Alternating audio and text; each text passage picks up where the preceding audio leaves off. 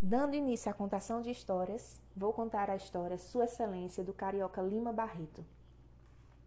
O ministro saiu do baile da embaixada, embarcando logo no carro. Desde duas horas estivera a sonhar com aquele momento.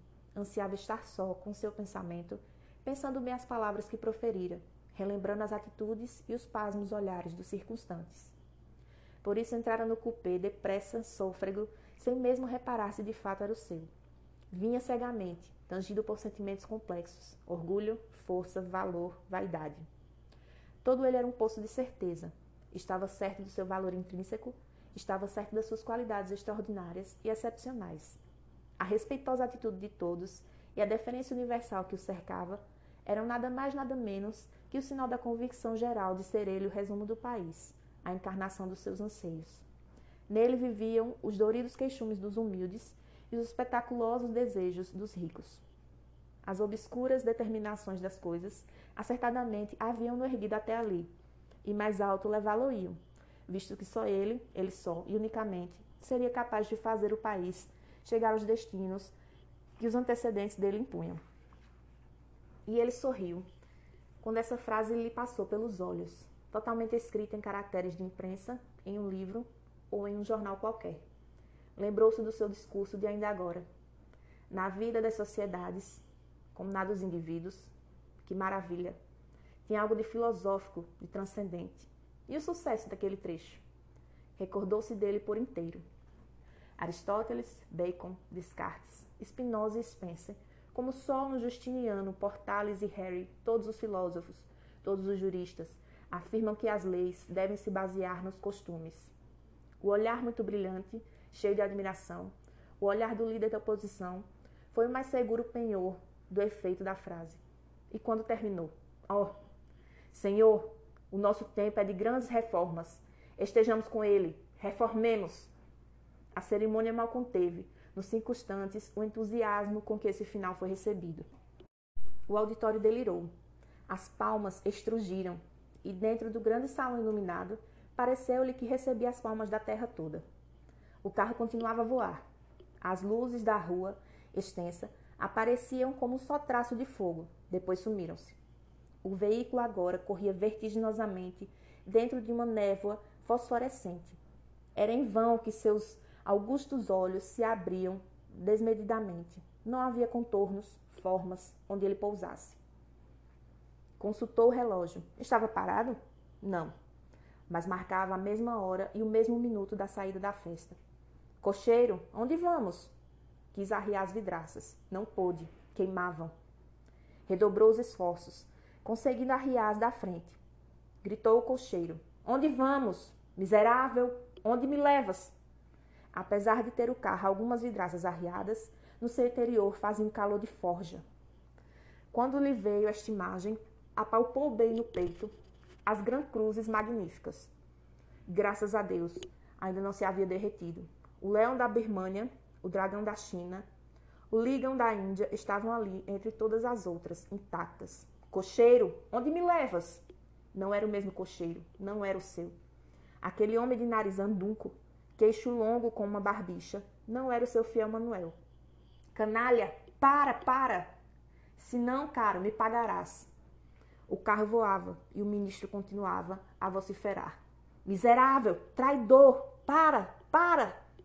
Em uma dessas vezes, voltou-se o cocheiro, mas a escuridão, que se ia aos poucos fazendo quase perfeita, só lhe permitiu ver os olhos do guia da carruagem, a brilhar de um brilho brejeiro, metálico e cortante.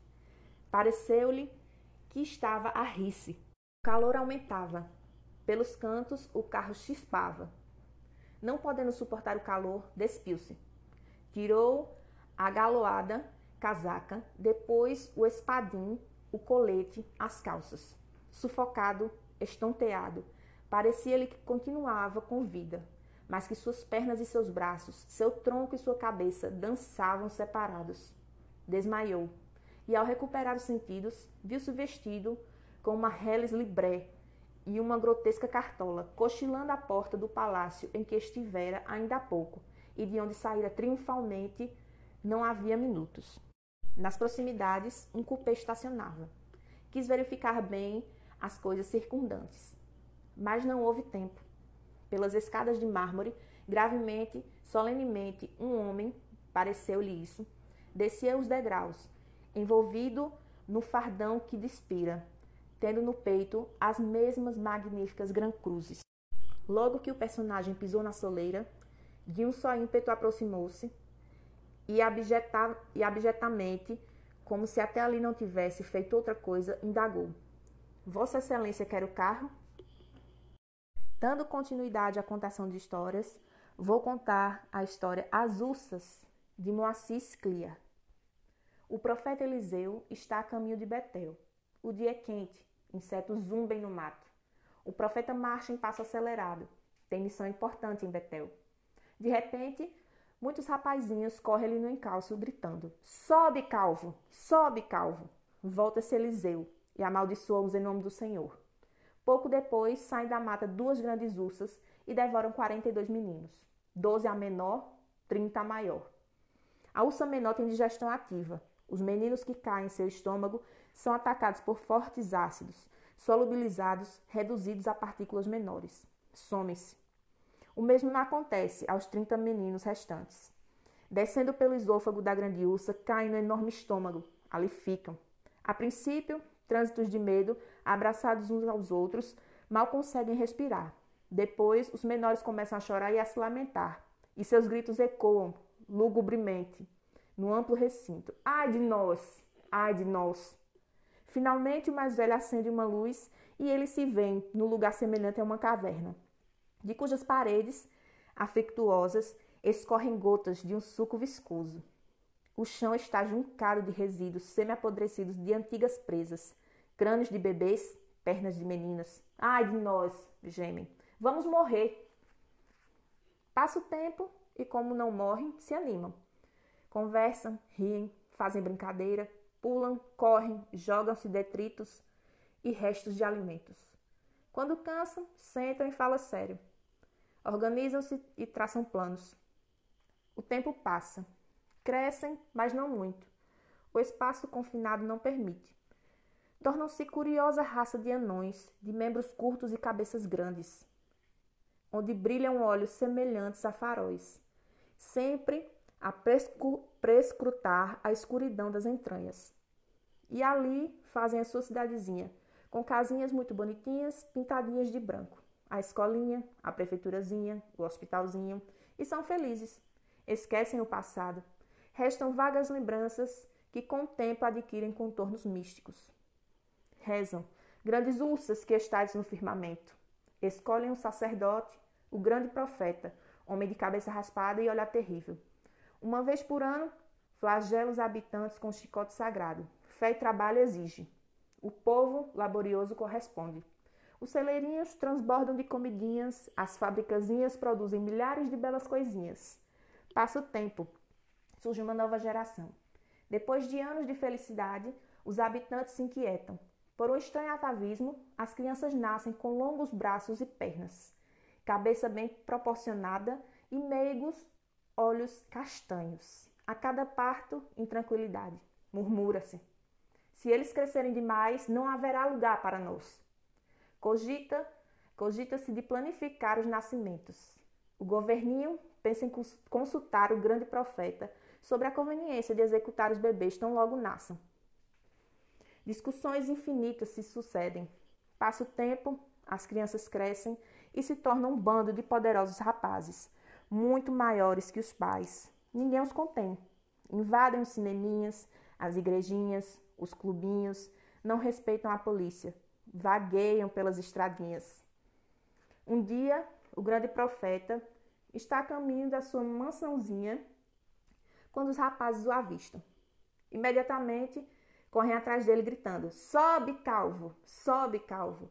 Volta-se o profeta e os amaldiçoa em nome do Senhor. Pouco depois, surgem duas ursas e devoram os meninos, 42. Doze são engolidos pela ursa menor e destruídos mas 30 descem pelo esôfago da ursa maior e chegam ao estômago. Grande cavidade, onde reina a mais negra escuridão. E ali ficam chorando e se lamentando. Ai de nós! Ai de nós! Finalmente, acendem uma luz. A história a ser contada será Uma Casa do gaúcho Moacir Scliar. Um homem ainda não tinha comprado sua casa quando sofreu um ataque de angina de peito.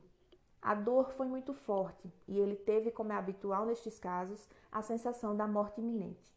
Ao médico o, que o atendeu, perguntou quanto tempo lhe restava de vida. Quem sabe, disse o doutor. Talvez um dia, talvez dez anos. O homem se impressionou muito, coisa que não acontecia há longo tempo. Sua existência era tranquila, estava aposentado, levantava-se, lia o jornal, apenas a sessão de curiosidades e passatempos, ia para a praça da alfândega, conversava com os amigos, engraxava os sapatos. Almoçava, dormia um pouco e à tarde ouvia rádio. À noite olhava a televisão. Todas estas coisas embalavam suavemente seu espírito, sem mobilizá-lo em excesso. Órfão e solteiro não tinha maiores cuidados. Vivia num quarto de pensão e a senhoria boa mulher velava por tudo. Mas então vê o homem sua vida extinguir-se. Lavando-se, observa a água escoar-se pelo ralo da pia. É assim. Enxuga o rosto, penteia-se com cuidado.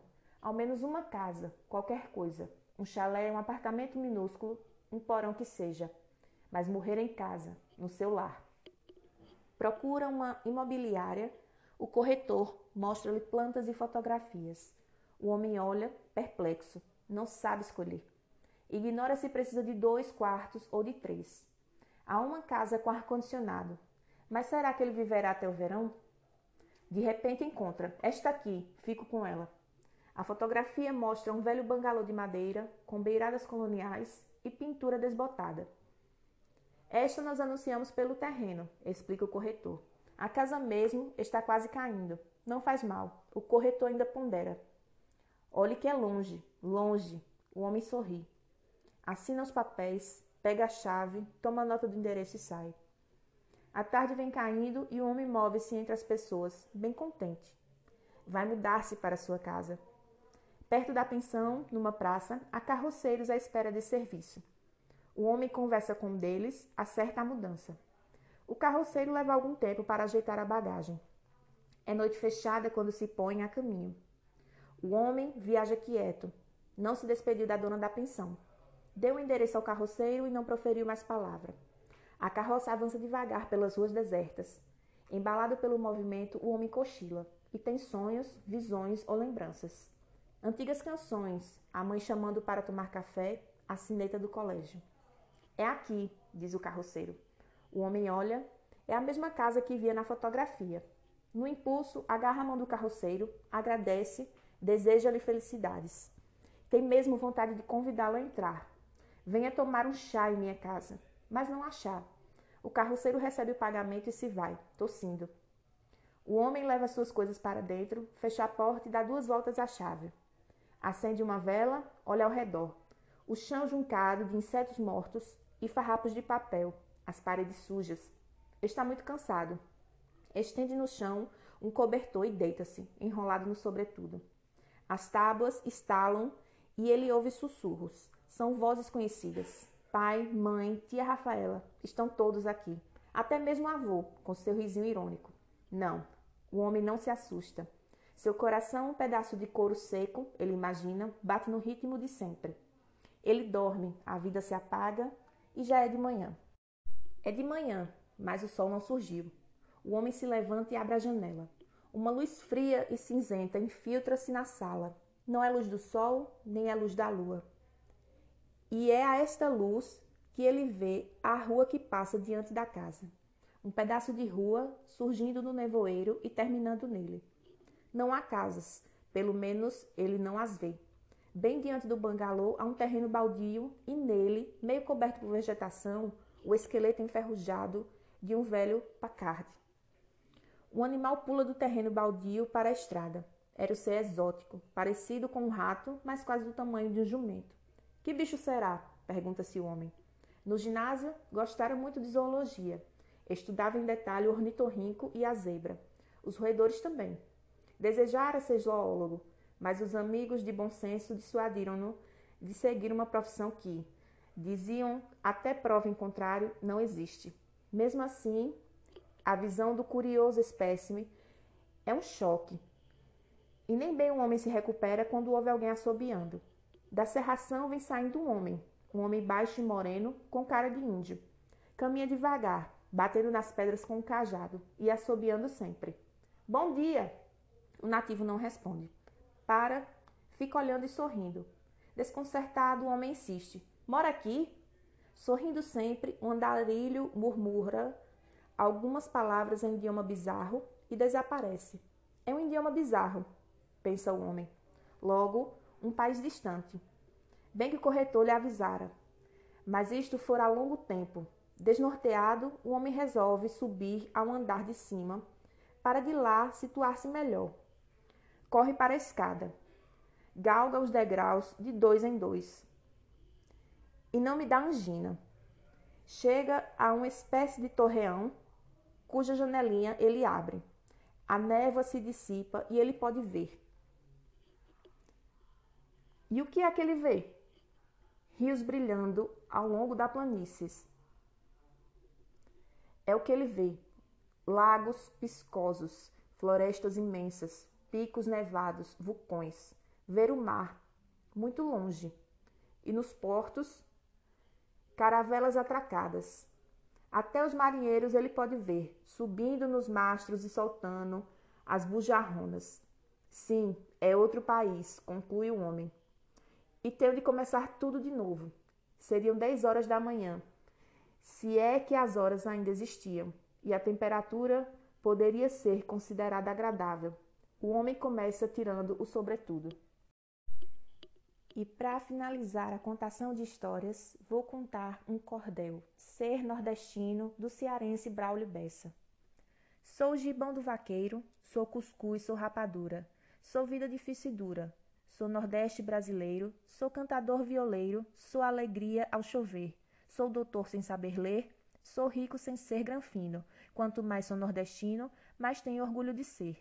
Da minha cabeça chata, do meu sotaque arrastado, do nosso solo rachado, dessa gente maltratada, quase sempre injustiçada, acostumada a sofrer. Mas mesmo nesse padecer eu sou feliz, desde menino. Quanto mais sou nordestino, mais orgulho tenho de ser. Terra de cultura viva, Chico Anísio, Gonzagão de Renato Aragão, Ariano e Patativa, gente boa criativa, isso só me dá prazer. E hoje, mais uma vez, eu quero dizer muito obrigada ao destino. Quanto mais sou nordestino, mais tenho orgulho de ser.